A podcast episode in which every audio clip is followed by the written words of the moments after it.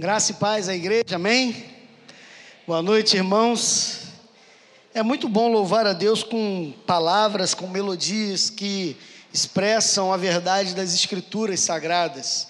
E cantar ao Senhor dizendo que Ele veio para nos salvar é algo maravilhoso. Jesus tem sido, em muitas igrejas, infelizmente, relegado a um segundo plano, a um plano secundário, apenas a um um mero curador, um curandeiro, é, um mero gerador de riquezas, um mero é, é, feiticeiro que reúne casais novamente. Jesus tem sido tratado de maneira tão estranha na igreja que às vezes nós esquecemos que a missão de Jesus dada pelo Pai é que ele vem para nos salvar. E é isso que importa. Qualquer outra coisa além disso é só bônus. Se ele curou, se ele libertou, se ele fez outra coisa, amém. Glória a Deus por isso. Mas a missão de Cristo é só uma: Ele vem para nos salvar. E nós precisamos voltar a pregar isso às pessoas, sem promessas de que Ele é o Deus que vai te dar isso, o Deus que vai te dar aquilo, o Deus que vai te dar aquilo outro. Não. Ele vem para te salvar. Você quer viver ao lado desse Deus para todo sempre? Então creia ele veio para te salvar. Crê no Senhor Jesus Cristo e será salvo, tu e tua casa. É isso que a palavra de Deus diz. Então, Ele vem para te salvar. Amém? Nós temos refletido sobre o Evangelho de João, dentro da perspectiva joanina de quem é Jesus. E nós já temos, há três semanas, viemos falando apenas do capítulo 8, capítulo riquíssimo, que começa ali com controverso texto da mulher adúltera, mas que perpassa muitos outros textos fascinantes, como é, Jesus sendo apresentado ou se apresentando como a luz do mundo, Jesus tendo ali uma discussão com os fariseus, os judeus, e agora nós vamos inclusive falar um pouco mais sobre esse debate entre Jesus e aqueles judeus. E eu quero ler com os irmãos o capítulo 8, verso 39 até o verso 47. João 8, 39 ao 47. As palavras de Jesus naquela discussão com aqueles judeus. Esse irmão se lembra bem? Nós temos dito isso.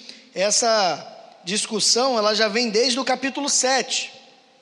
Desde o capítulo 7, Jesus vem tendo um franco debate, um franco enfrentamento com aqueles judeus. E agora Jesus falar acusações duríssimas a esses judeus aqui. E as santas letras narram assim: Então lhe responderam, no caso, os judeus: Nosso pai é Abraão. Disse-lhe Jesus: Se sois filhos de Abraão, praticai as obras de Abraão. Mas agora procurais matar-me a mim, que vos tenho falado a verdade, que ouvi de, meu, que ouvi de Deus. Assim não procedeu Abraão. Vós fazeis as obras de vosso pai. Disseram-lhe eles: Nós não somos bastardos, temos um pai que é Deus. Replicou-lhe Jesus: Se Deus fosse de fato vosso pai, certamente me havias de amar, porque eu vim de Deus, e aqui estou, pois não vim de mim mesmo, mas ele me enviou. Qual a razão porque não compreendeis a minha linguagem? É porque sois incapazes de ouvir a minha palavra. Vós sois do diabo, que é o vosso pai, e quereis satisfazer-lhes os desejos. Ele foi homicida desde o princípio e jamais se firmou na verdade, porque ele é mentiroso e pai da mentira. Mas porque eu vos digo a verdade, não me crê, perdão, quem dentre vós. Me perdi aqui, perdão, irmão. Ele jamais se firmou na verdade, porque nele não há verdade. Quando ele profere mentira, fala que lhe é próprio, porque é mentiroso e pai da mentira. 45. Mas porque eu vos digo a verdade, não me credes. Quem dentre vós me convence de pecado? Se, for, se vos digo a verdade, por que razão não me credes? Quem é de Deus, ouve as palavras de Deus. Por isso não me, deis, não me dais ouvidos, porque não sois de Deus. Pai Celestial, Jesus foi duríssimo com aqueles homens naquele momento, naquele tempo. Senhor, eu bem sei que muitas das palavras que Jesus profere para nós hoje são palavras duras, mas são palavras de amor. Por isso, Deus, seja na calmaria ou na dureza, que possamos ouvir a tua doce voz nessa noite. E que, independente, ó Deus, da maneira como entramos, se atribulados ou se em paz, possamos entender o recado do teu Espírito a cada um de nós. Que a boca do homem se silencie, para que apenas o teu Espírito fale entre nós nesta hora. Que os nossos corações não estejam endurecidos, como foi na provocação no deserto, mas que sensíveis, ó Deus, à tua voz, possamos ser quebrantados pelo Senhor. Mortifica, ó Deus, as nossas convicções e certezas, para que apenas a fluidez e a ação do teu Espírito transforme todo o íntimo do nosso ser. Recebe, Deus, através da exposição da tua palavra, a honra e a glória que pertencem somente a ti. E que o teu povo receba a edificação para louvor da tua majestade e para a glória de Jesus, teu Filho, Senhor desta igreja, pelo qual oramos. Amém.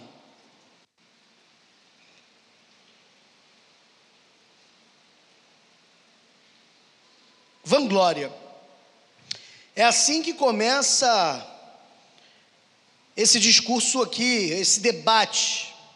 O verso 39, eles começam respondendo uma pergunta que Jesus, ou uma afirmação que Jesus já havia feito na semana passada, quando discorremos acerca do texto anteriormente a esse, quando Jesus acusa-os de serem escravos do pecado. E ali eles dão uma resposta: Jesus, não, nosso pai é Abraão. Vanglória, uma glória vã, uma glória desnecessária. Eles se insuflavam por serem filhos de Abraão, se gloriavam por serem filhos daquele que recebera a promessa de Deus de que a partir dele seria feita uma grande nação e que todas as famílias da terra seriam benditas através dele. E eles se vangloriavam dessa paternidade abraâmica. Porém, Jesus frustra os seus ideais. Jesus frustra a ideia deles de serem filhos de Abraão. Jesus fala para eles: vocês são, vocês não têm por pai Abraão, porque se vocês fossem filhos de Abraão, vocês praticariam as mesmas coisas que Abraão praticou. A gente precisa fazer uma, é, é, uma separação muito clara aqui entre uma filiação espiritual e uma filiação biológica. Às vezes a gente tem filhos que nos decepcionam. Às vezes a gente tem filhos que fazem coisas que nos alegram. E eu espero que o seu filho faça coisas, às vezes sim, que você fica triste, mas eu espero que ele seja um bom filho e te traga mais alegrias do que tristezas. Mas a verdade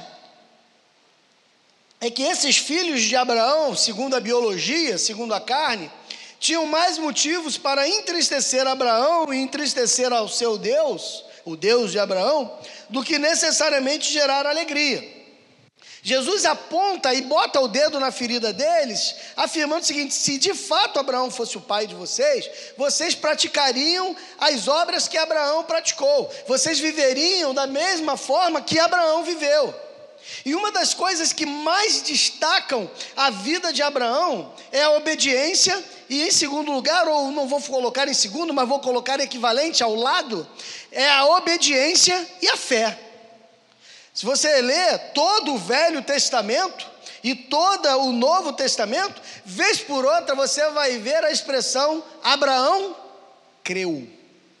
Todo momento você vai ver os apóstolos falando sobre isso, Paulo fala sobre isso, Jesus fala sobre isso, os profetas veterotestamentários falam sobre isso. Abraão creu. Isso era uma marca indelével de Abraão. Ele tinha fé. Abraão ouve um chamado de Deus em Gênesis capítulo 12. Ele era um pagão, ou talvez habitava no meio de um povo pagão, tinha um pai pagão, irmãos pagãos era politeísta, vivia no meio de um povo politeísta, quando houve um chamado de um Deus que talvez ele nunca tinha ouvido falar. E esse Deus dizer para ele: Abraão, sai da tua terra, do meio da tua parentela, e vai para uma terra que eu te mostrarei. Abraão ouve aquela palavra e crê naquela palavra.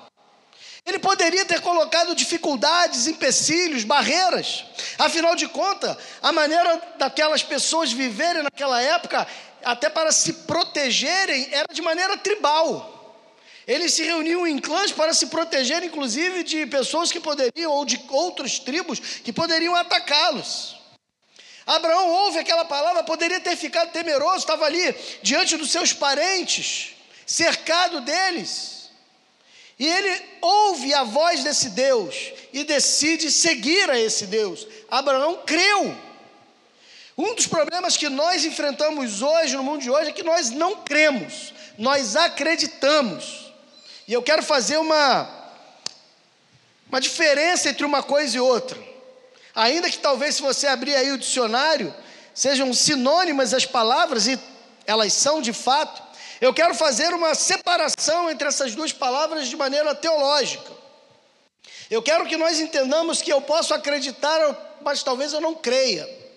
Porque o acreditar dentro da nossa cultura é apenas reconhecer a existência de algo. Então alguém fala para você na rua: Eu creio em Deus. Leia-se, eu acredito em Deus, no sentido de reconhecer a sua existência. Eu não sei se vocês já viram, mas existem algumas é, é, facções criminosas que se vangloriam, glória vã, em dizer que são cristãos. O cara posa com um fuzil na mão e a Bíblia na outra. O cara faz uma oração, se vocês sabem disso, igualzinho os judeus, três vezes ao dia. Seis horas, para tudo. Baixam as armas. Que tiver está vendendo droga. Para a venda aqui agora, para a venda, seis horas. Vamos orar e oram, mas oram pedindo a morte dos inimigos, oram pedindo a Deus proteção com armas na mão. Ou seja, é, é um acreditar em Deus, mas que se manifesta num ateísmo absurdo, porque as palavras dizem uma coisa, mas as ações dizem outra, completamente diferente. A perspectiva de acreditar é a perspectiva de alguém que reconhece a existência, mas não que vive debaixo daquilo que acredita.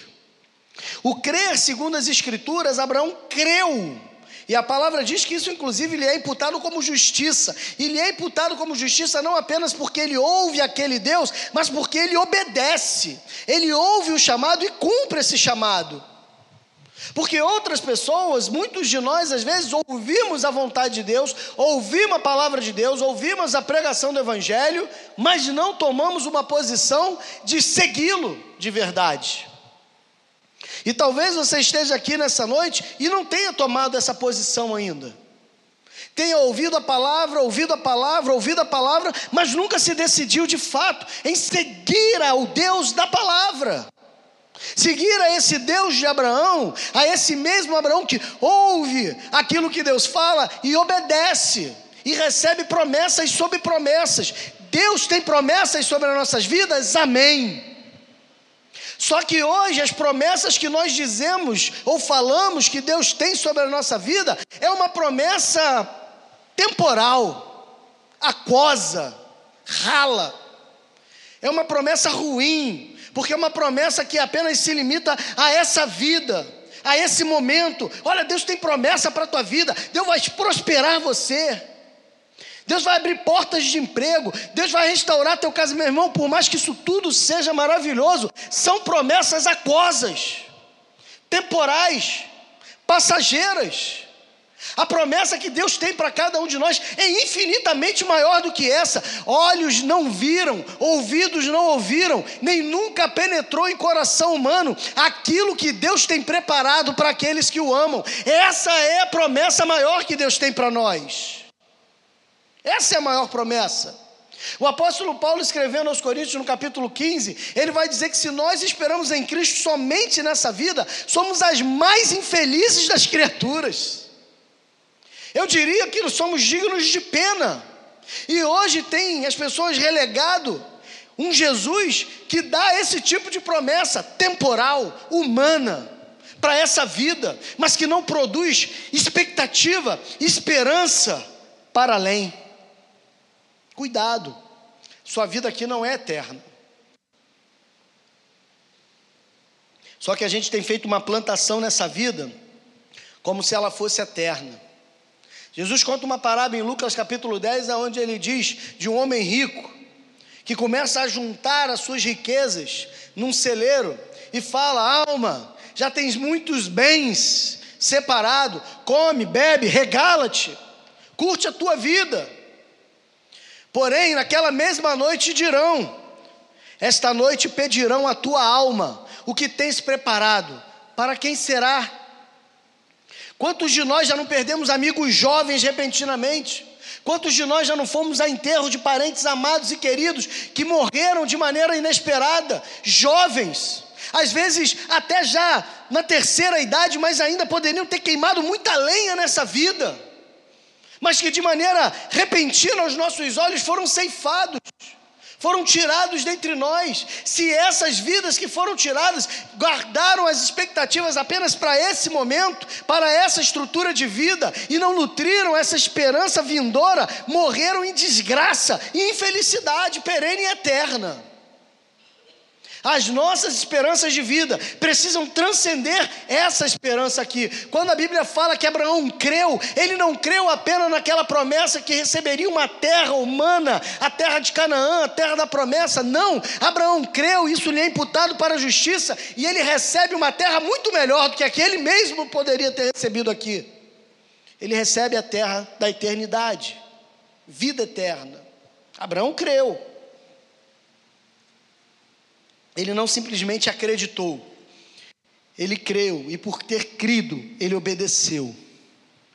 Até onde você está disposto a obedecer o Senhor?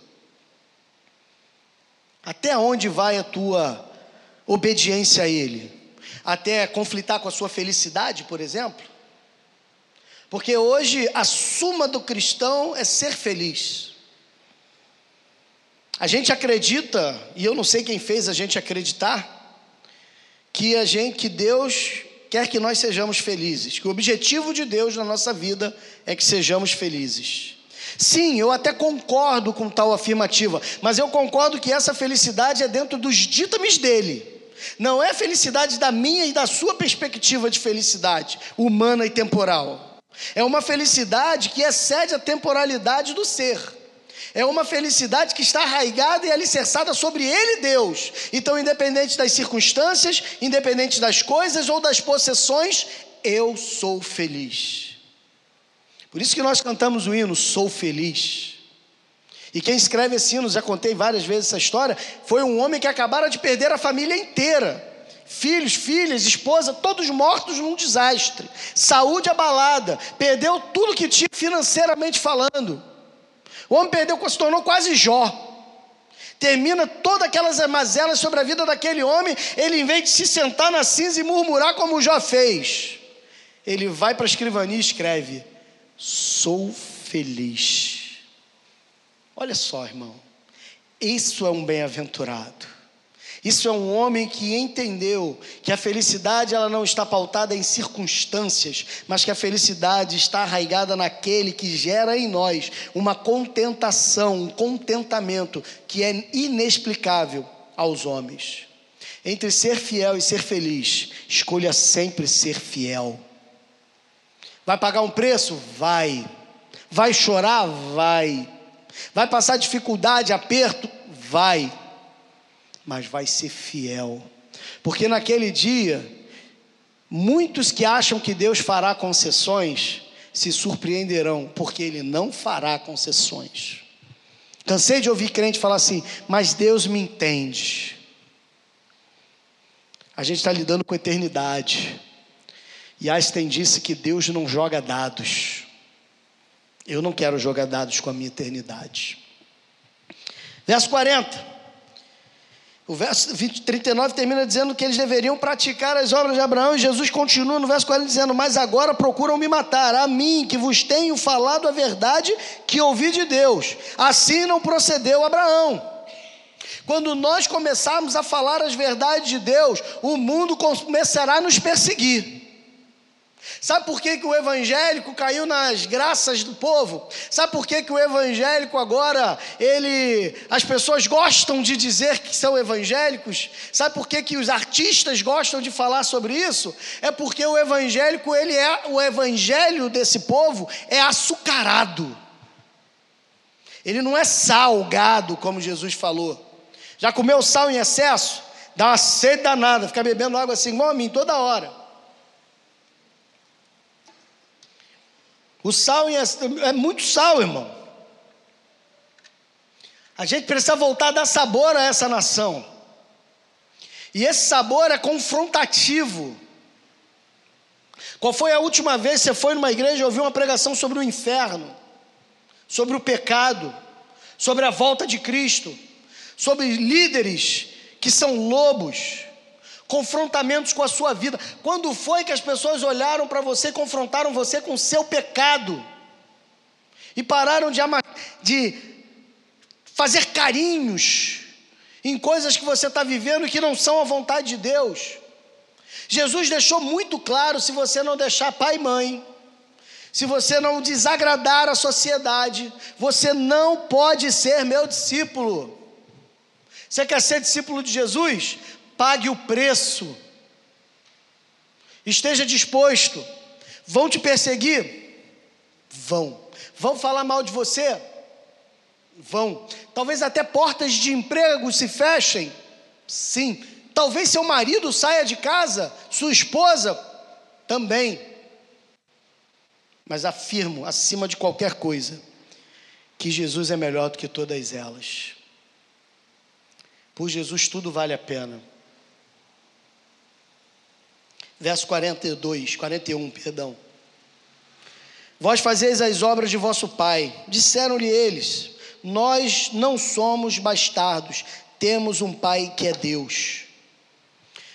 Olha como é que Jesus faz acusações àqueles homens, direciona palavras duras àqueles homens, mas eles continuam insistindo não só numa paternidade abraâmica, mas agora numa paternidade divina. Afinal de contas, Abraão é gerada por é, Israel é gerado por Deus. É Deus que cria a nação de Israel. É Deus que dá o chamado, a vocação missionária de, de Israel, ainda que eles não cumpram. É em Deus, então eles falam: Deus é nosso Pai. Sabe qual é a pior coisa que você pode enfrentar na sua vida? É você achar que está certo estando errado. Essa é a pior desgraça que você pode ter sobre a sua vida. É você estar completamente errado, acreditando que está completamente certo. O que eu vejo de pessoas que depositam uma fé sobrenatural, uma fé muito maior do que a minha, mas na coisa errada. Não adianta de nada. Uma fé certa na direção errada é melhor ter uma fé pequena na direção certa.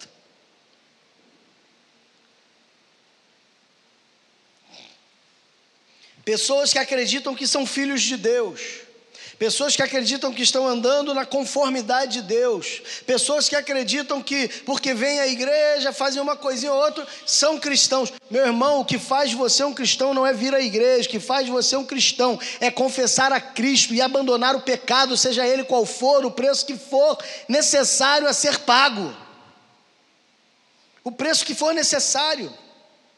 Meu irmão, uma das coisas que eu não consigo questionar, por exemplo, quando um muçulmano se converte. Já viu um muçulmano convertido?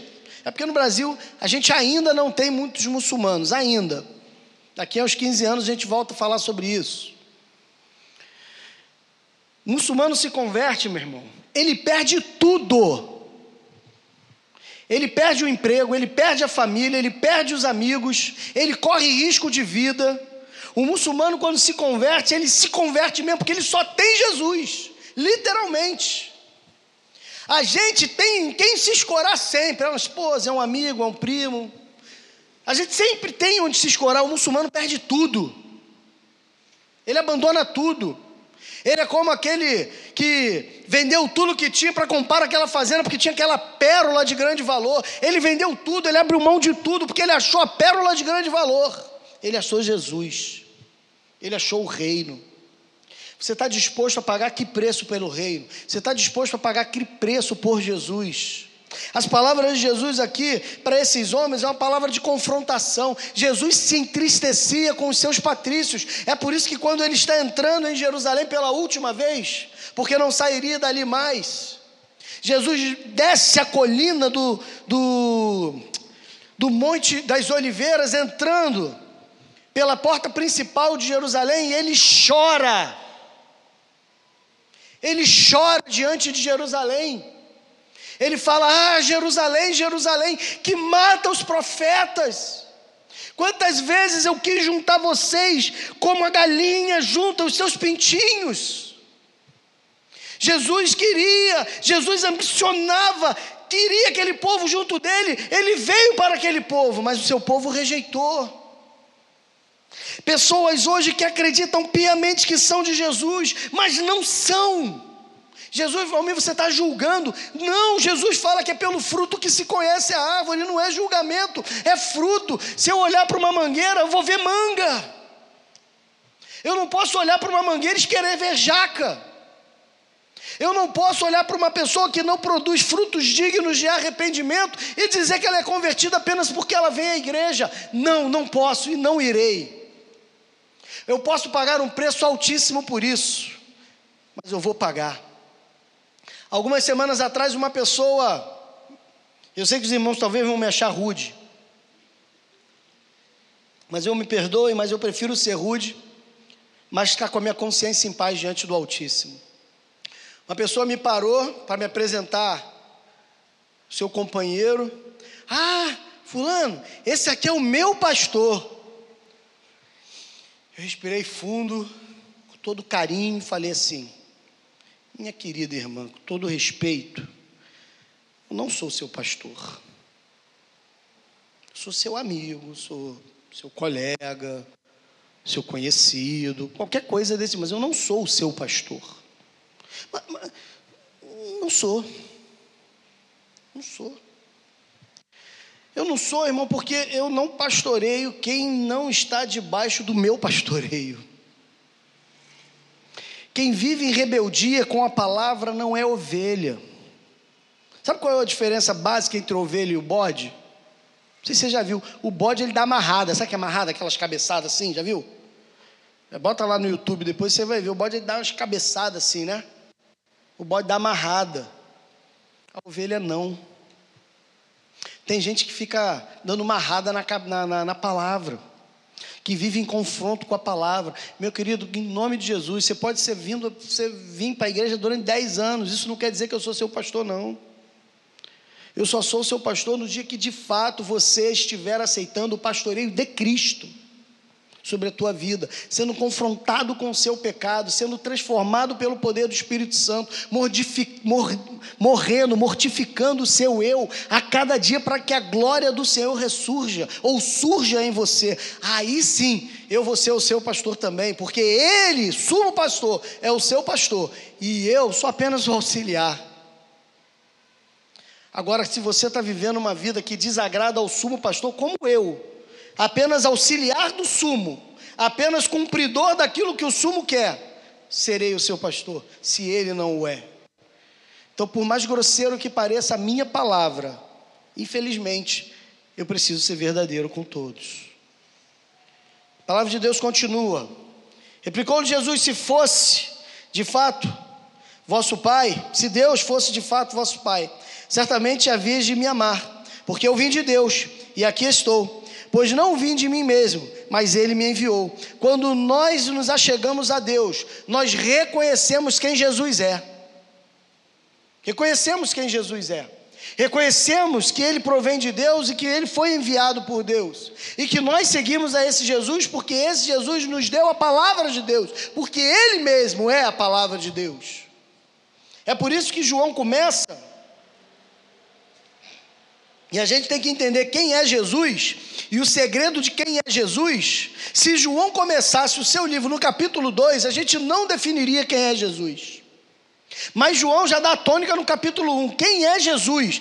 Ele é o Verbo de Deus. Ele é o próprio Deus que se fez homem. Ele é aquele que converge todas as coisas para Ele mesmo.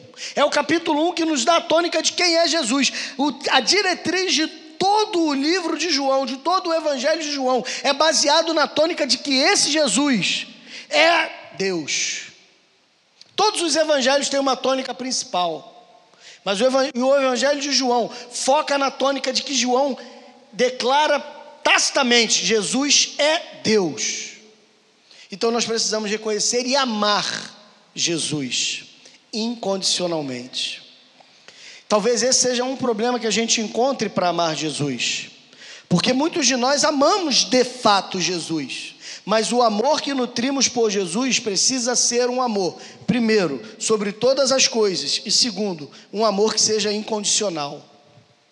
Se o teu amor por Jesus é menor do que o amor que você tem pela sua noiva, pelo seu namorado, pelo seu filho, pela sua mãe, se o amor que você tem por Jesus é menor do que esse, Jesus não quer você. Você não é ovelha do seu pastoreio. O amor que você deve nutrir por Jesus é um amor maior do que o que você tem pelo seu filho, pelo seu noivo, pela sua esposa, pelo seu marido, pelo seu trabalho, pelos seus sonhos, pela sua carreira e por qualquer coisa. Segundo, esse amor ele é incondicional, ou seja, ele não tem condições prévias para que você ame.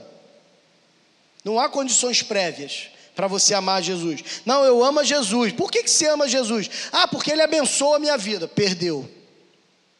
Perdeu. Você colocou uma, você colocou uma condição. Por que você ama? Porque ele me abençoa. Então, se ele parar de te abençoar, você deixa de amar. Se há condições no amor, esse amor não é verdadeiro. Se há condições para que você se relacione em verdade com esse, com esse Deus, ele não é verdadeiro. O amor que nós temos por Ele é um amor que deve ser incondicional, porque o amor que Ele tem por nós é um amor incondicional. Qual a condição que Deus nos deu para amar? Nenhuma. A Bíblia fala que ele amou. A Bíblia não fala que ele criou critérios para amar. A Bíblia fala que ele amou. E a Bíblia fala, inclusive, que nós o amamos porque ele amou primeiro. Então, o amor parte dele. E o amor dele é sem critérios. Sabe, eu sempre falo isso. Sabe por que é sem critério? Porque se tivesse critério, eu não estava aqui. Se houvesse critérios para Deus nos amar, eu não estaria aqui. Eu não seria alvo desse amor. Talvez você não, não sei, você espero que você seja um ser humano melhor que eu sou. Mas eu certamente não seria. Então não há condições. Então o nosso amor precisa ser incondicional e sobre todos. Se não é assim, ainda que você ame, e de fato talvez ame, mas não é o amor suficiente para estar com Jesus. O verso 43 eu gosto demais porque ele é uma repetição do 8, do 7, do 6, do 5, 4, 3, 2, 1.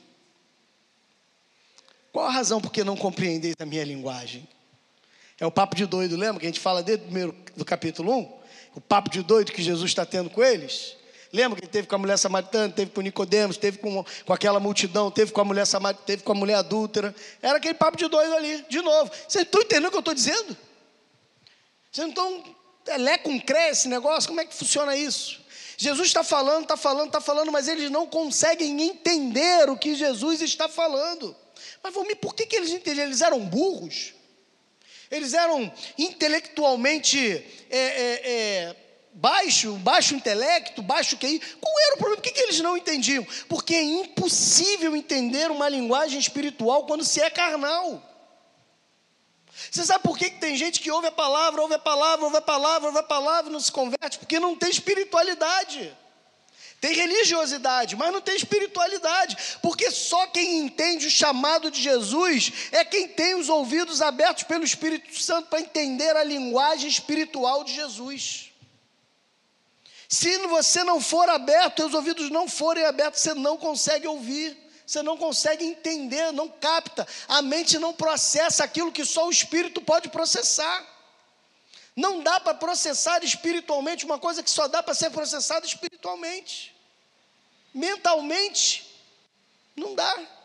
Intelectualmente, não dá. Sabe quando você prega o evangelho para uma pessoa, e aí tu fala, fala, fala, e aquilo parece para você uma coisa, cara, isso é óbvio, é lógico, não tem como negar. E a pessoa não entende, aí tu fica com raiva, já viu? Cara, como é que não consigo entender? Trouxe é claro, gente, que absurdo. A gente não fica assim? É porque o ouvido dele não está aberto espiritualmente. Não adianta brigar, filho. Sabe o que você tem que fazer? Queimar joelho no chão. Senhor, abre os, os ouvidos dele para que ele ouça. Ele precisa ouvir. Se ele não ouvir, ele não vai entender. Não adianta você errar no ouvido dele, não vai entender. Eu lembro de uma vez. Eu não vou falar o nome da pessoa para não expor, né? Mas está no, num evento com uma pessoa, e aí tinha um surdo ali conosco, né? E nem todo mundo sabe falar Libras, a maioria de nós, infelizmente, não sabemos. E uma das pessoas que queria se comunicar com o surdo, que não sabia falar Libras, começou a gritar. Oh, fulano, não sei o quê. E aí eu fui saindo de perto, né? Pagando mico ali sozinho. E eu fui saindo de perto, que era pagação de mico, né? E eu fui saindo de perto. E aí quando terminou ali, pô, fulano não está me ouvindo. Falei, vai ver que é porque ele é surdo. Não, eu sei, mas. É, né? É. Um outro caso também semelhante a esse, é, é, tinha outro país, né? E lá só se fala inglês. Aí a pessoa, quanto é? Quanto é isso? Quanto é isso? E eu olhava aquela cena, eu ria. Mas por que isso? Ele não é surdo, não, ele só não está entendendo o que você está dizendo. Dá para entender, gente, que a gente às vezes não consegue concatenar as coisas. Se, se eu, imagina se eu subir aqui nesse púlpito agora e eu começar a falar em, sei lá, em, em javanês, em aramaico, em latim. Alguém fala um desses idiomas aqui? Você não vai entender nada porque são idiomas diferentes. O que acontecia nesse papo aqui é que estava acontecendo idiomas diferentes. Jesus estava falando uma língua espiritual, só que aqueles homens só entendiam a linguagem humana. Eu estou falando, vocês não entendem. Jesus, Jesus aqui ficou com raiva, tá, irmão? Ficou com raiva. Igual a gente fica quando a gente está pregando, a pessoa não entende. Qual a razão porque não compreendem a minha linguagem? Estou falando para caramba desde lá do capítulo 7. Na verdade, eu acho que é desde o final do 6. Eu estou falando para caramba, vocês não entendem o que eu estou falando? Tempão falando, vocês não estão entendendo? Não, não estão entendendo. Mas ele mesmo sabe por quê? Porque sois incapazes de ouvir a minha palavra. Por que, que são incapazes? Verso 44. Porque vocês são do diabo. Eu sei que é duro dizer isso para uma pessoa e eu não seria deselegante em dizer que alguém é filho do diabo. Vamos você está dizendo que Jesus era deselegante? Eu estou dizendo que Jesus pode falar o que quiser mesmo, que ele vai estar certo. Eu não posso. Jesus pode falar o que ele quiser, ele sempre vai ter razão. Mas eu não posso falar o que eu quiser. Então eu nunca vou chegar para uma pessoa, quer dizer, nunca, nunca é tempo demais, né? Mas eu espero não ter que chegar para alguém e falar, você é filho do diabo. Não quero falar isso, não. Mas que tem um montão, tem. Aqui tem um montão, tem, isso é inegável. O que, que a gente precisa fazer para ser filho do diabo? É muito simples. Basta não ter filho, basta não ser filho de Deus. Só existe duas paternidades nesse mundo, irmão.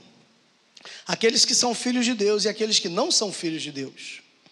Quem é filho de Deus é aquele que já recebeu, já reconheceu, já tem Cristo como Senhor e Salvador da sua vida. João capítulo 1 vai deixar isso claríssimo. E todos aqueles que creram, deu-lhes o poder de serem feitos, feitos filhos de Deus. A saber, os que creem no seu nome. Quem é filho de Deus? Os que creem no seu nome. Quem não é filho de Deus? Jesus já falou aqui, é filho do diabo. Vocês têm por pai o diabo.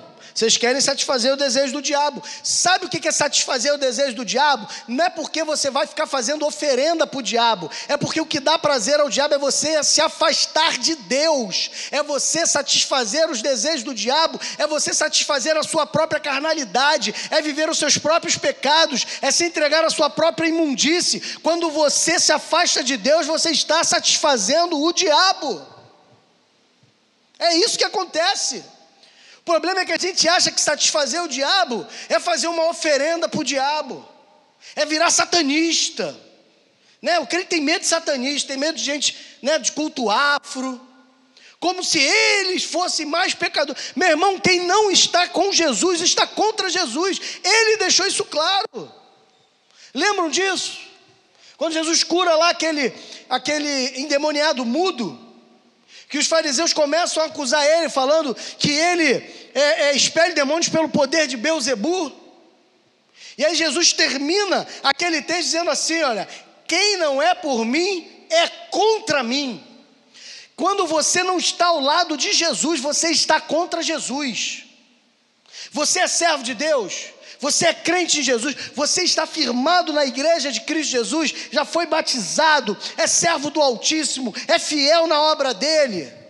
Não, Valmir, eu venho de vez em quando, eu sou um amigo do Evangelho, eu não estou firme, eu ir. Meu irmão, você não está com Jesus. Se você não está com Jesus, você está contra Ele. E Jesus falou: quem, está, quem não está comigo está contra mim, e quem comigo não ajunta, espalha. Ou seja, quem não está disposto a se unir, está espalhando, está jogando para fora, está jogando contra. Não há meio termo no Evangelho. A gente no passado usava alguns termos para tentar minimizar isso. Ah, fulano é crente Raimundo, pé na igreja, pé no mundo, né? Ah, fulano é um crente mais ou menos. Não sei que a gente vai tentando minimizar as coisas. Meu irmão, deixa eu te dizer uma coisa.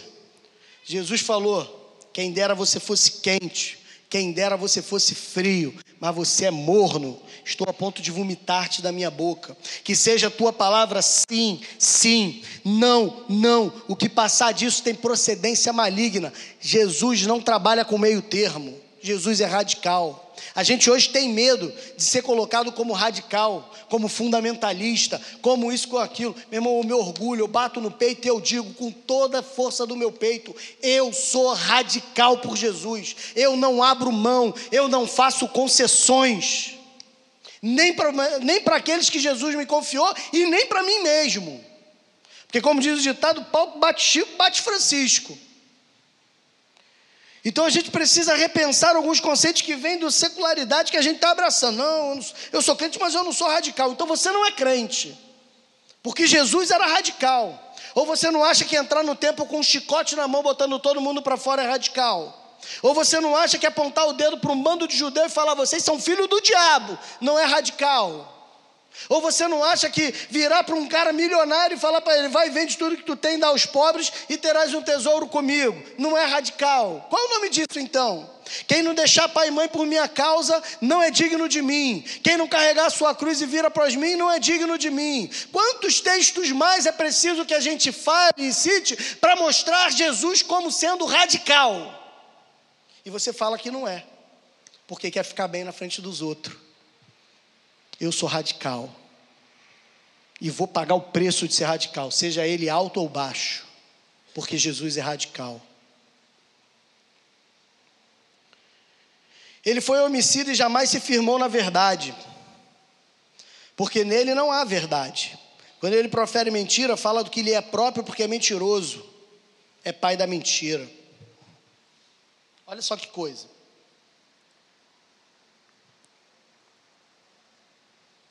Jesus agora aponta o canhão das acusações por Satanás. Ele disse há pouco, ou ele dá, deixa essa deixa para que nós falamos, falemos, de que aqueles que não são filhos de Deus são filhos do diabo. E aqueles que são filhos do diabo praticam as obras que o diabo pratica. É por isso que quando uma pessoa pisa no teu calcanhar de Aquiles, faz uma coisa que você não gosta, você fala assim, ó, fulano de tal para mim está morto filho do diabo, você é homicida. Que isso, homem? É, você matou o cara agora. Ele está morto para você, então você é homicida, igual o diabo aqui. Ou você acha que homicida é só pegar uma arma e matar? Então o diabo nunca matou ninguém. Porque o diabo nunca viu o diabo andando de fuzil por aí. Nunca vi. Ele inspira pessoas a que matem. Mas não é ele que mete a mão no fuzil. Então, quando eu e você matamos alguém no coração, matamos. Homicida. Quando praticamos as obras que o diabo pratica, estamos atestando a nossa paternidade. Estamos confirmando quem é o nosso pai. Um filho de Deus não pode andar com as mesmas vestes que os filhos das trevas. A nossa moda não é a moda desse mundo, a nossa moda é diferente. A nossa moda, aquilo que agrada a Deus, é contrariar as coisas que agradam os homens. Você quer viver bem com Deus? Desagrade os homens. Se você não desagradar aos homens, você não anda bem com Deus.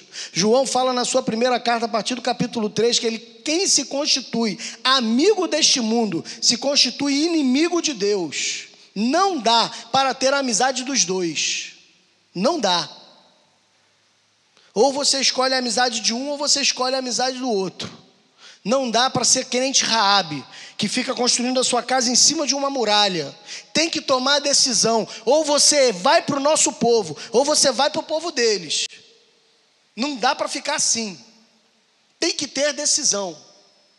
Eu acho corajoso aqueles que um dia se levantam e falam: Não, não quero mais ser crente, vou embora. Corajoso.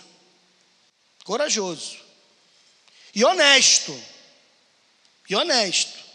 É muito melhor do que aqueles que fingem ser uma coisa que não são, que aparenta uma coisa que não é, que vive de máscara o tempo inteiro, fazendo-se de crente, e que normalmente quem convive perto o suficiente sabe que não é, porque não foi transformado pelo poder de Deus. Não é que não pequemos, irmãos, é porque não aceitamos viver o pecado. Pecado todos nós cometemos mas a gente não se rende a Ele. Ele não é o nosso Deus, nós não somos escravos dele. O texto continua e a gente vai caminhando para a conclusão. Mas eu, mas porque eu vos digo a verdade, não me credes. Quem dentre vós me convence de pecado? Se vos digo a verdade, por que razão não me credes? Algumas pessoas me acusam de pregações muito duras, e de fato são. E eu reconheço que são. E às vezes eu, às vezes eu mesmo vejo como estou dando uma palavra dura, às vezes eu, todo, todo domingo, na segunda-feira, eu ouço meu sermão. Podcast ajuda pra caramba nisso. Eu vou para academia de manhã, boto o fone no ouvido, vou, vou ouvindo a minha pregação. Às vezes eu falo assim, meu Deus. É. Porque eu falei, o pau que bate Chico, bate Francisco, irmão. Às vezes eu estou falando coisa aqui que às vezes eu nem me toquei que falei. Aí quando eu me ouço falando, ah, Jeová, doeu aqui. Doeu. É verdade, irmão. Mas sabe por quê, irmão? Que às vezes a gente precisa ser mais duro, porque isso vai forjar um caráter mais maduro, um caráter mais aguçado. Jesus usava palavras duras, mas era um homem manso e doce.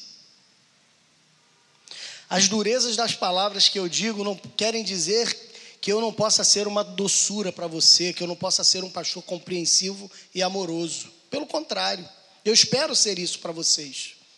Um homem compreensivo, amoroso, que caminha ao lado, que está junto. Eu quero ser esse pastor para cada um de vocês. Mas para provar o amor que tenho para vocês, eu preciso ser duro. Uma das coisas que eu mais detesto, isso mesmo antes de me converter, já era uma coisa que eu tinha muita dificuldade com lidar, é com mentira. Eu tenho muita dificuldade com mentira. E eu sempre disse isso muitas vezes para mim. Eu digo isso o tempo inteiro para a Sara e para a Letícia, que eu detesto a mentira. A Sara é mais apegada a mim. A Letícia está começando a se apegar agora a mim mais também. Né? É, é, dizem que as meninas são normalmente mais apegadas com o pai, né? Não sei, mas a Sara sempre foi muito apegada e a Letícia agora está ficando muito apegada a mim também. Então, assim, a Sara, eu sempre martelei isso, filha, não minta para o papai sobre hipótese alguma. Pode ser a pior coisa que você tenha feito. Diga a verdade, assuma a sua culpa e pague o preço. Eu não estou dizendo que se você. Porque aí algumas pessoas falam assim: não, se você disser a verdade, papai não vai punir. Não, vai punir sim. Fez coisa errada. Vai ser atenuada a pena. Pena vai ser atenuada. Mas tem pena. Tem que ter, irmão. Se basta dizer a verdade, então continua aprontando, aprontando, aprontando, aprontando, aprontando. Digo a verdade, está tudo resolvido. Não, vai pagar o preço. Mas eu sempre falei para ela: pague o preço, porque a responsabilidade é pagar o preço. Tem que ter palavra, tem que assumir. Aí eu falo para ela: um homem tem que ter palavra, mas eu não sou homem. Eu... É, aí para explicar esse negócio do, do, do, do não literal para criança é meio complicado, né? Eu falo assim: mas a tua mãe sabe, vai lá falar com ela. né? E aí, quando as crianças às vezes ficam aqui brincando com as crianças, elas vêm com as perguntas e falam assim: olha, seu pai é bom em responder isso. Né? Tem que correr, irmão, tem que correr. Mas eu sempre sou muito enfático com, a, com, a, com, a, com as minhas filhas em relação a essa questão da mentira. E a Sara, graças a Deus, nunca mentiu para mim, mas ela omitiu uma coisa uma vez, as pirraças que ela estava fazendo para minha sogra. E quando eu descobri, eu fui duro no castigo com ela. Usei palavras muito duras pesadas. Aí a mãe chora, né? Pô, me foi duro. Eu falei, fui. Porque é na dureza que a gente forja caráter. Não é passando a mão na cabeça. Eu duvido se ela não vai pensar mil vezes agora antes de esconder alguma coisa de mim, antes de mentir. Eu não bati nela. Mas às vezes, às vezes as palavras são tão duras que a gente prefere tomar uma surra, na é verdade. Às vezes é melhor tomar uma surra do que ouvir determinadas coisas. Sou um pai carinhoso, atencioso, amoroso, brincalhão, mas quando tem que ser duro, eu sou duro. Eu quero ser um pastor assim para a vida de vocês. Digo verdades duras de engolirem. Duras. Mas vou caminhar com você até o fim para você conseguir vivê-las na sua vida. Jesus dá palavras duríssimas, mas ele caminhava com quem queria caminhar ao lado dele. Aqueles que o Pai deu, ele nunca botou para fora. Ele deixa isso muito claro: aqueles que vêm a mim de forma alguma eu lançarei fora. Mas ele ainda assim era duro nas palavras. Você lembra quando ele fala para Pedro? Pedro? Ele chama Pedro de Satanás, o líder dos apóstolos. Para trás de mim, Satanás. Ele não fala que Pedro foi ousado, ele chama o Pedro de Satanás. Que é a palavra mais dura que essa? Do que chamar alguém de Satanás? Mas ainda assim, quando Pedro precisou ser curado da sua própria negação, Jesus diz para ele: Pedro, tu me amas? Vai lá e cura aquele coração ferido.